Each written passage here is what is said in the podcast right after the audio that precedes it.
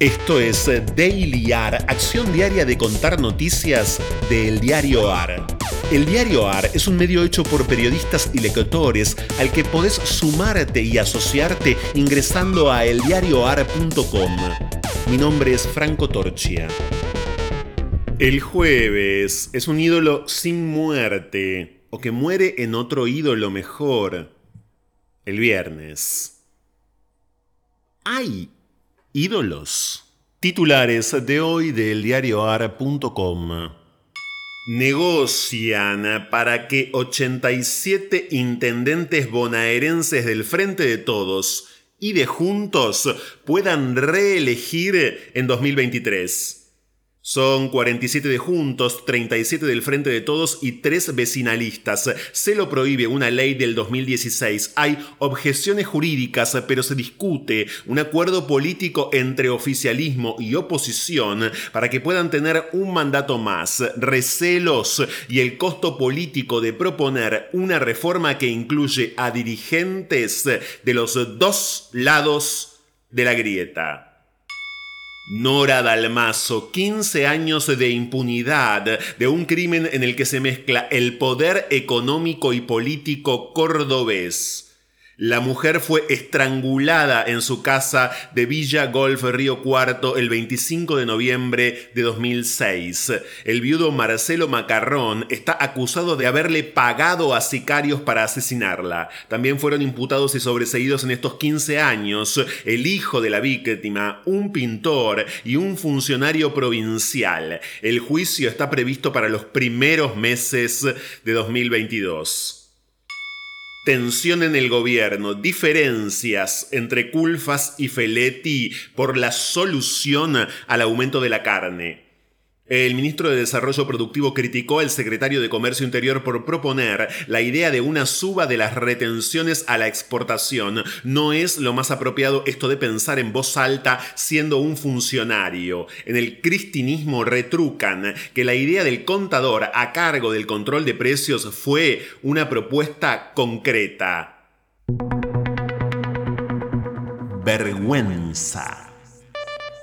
Los casos de coronavirus subieron 23% en América durante la última semana, alertó la Organización Panamericana de la Salud. En Sudamérica, casi todos los países, excepto Brasil, Surinam y Venezuela, notificaron una mayor incidencia de la COVID-19. Los saltos más pronunciados se dieron en Ecuador y Paraguay. Orgullo.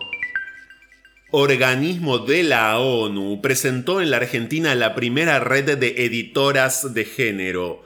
La red nuclea a nueve profesionales que fueron designadas en este cargo, entre las que se encuentra la editora de género y diversidades de Telam, Silvia Molina. La red no solo realizará actividades y desarrollará contenidos, sino que buscará sistematizar experiencias y aprendizajes colectivos para tomarlos como referencia ante nuevos nombramientos para este puesto en la Argentina y en la región.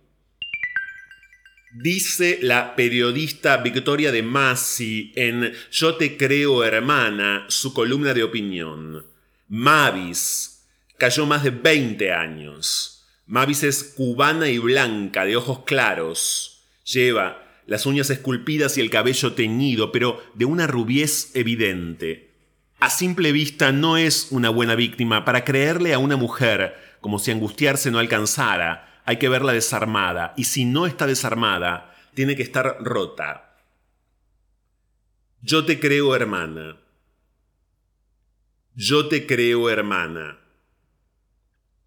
Yo te creo hermana. Juntas quemamos la criminal alianza entre el patriarcado y el capitalismo. Juntas quemamos la explotación laboral, sexual y reproductiva. Juntas quemamos las instituciones y estructuras patriarcales. Juntas quemamos la impunidad, juntas quemamos el sexismo, el machismo y la misoginia. Juntas quemamos la heteronorma, juntas quemamos la maternidad obligatoria, juntas quemamos la culpa, juntas quemamos la violencia simbólica, doméstica y sexual. Juntas quemamos las violencias inscriptas en nuestros cuerpos y cuerpas. Juntas quemamos el pacto de silencio ante tanto abuso y opresión. Juntas quemamos el miedo. Fragmento de Quemar el Miedo, manifiesto del colectivo feminista chileno Las Tesis.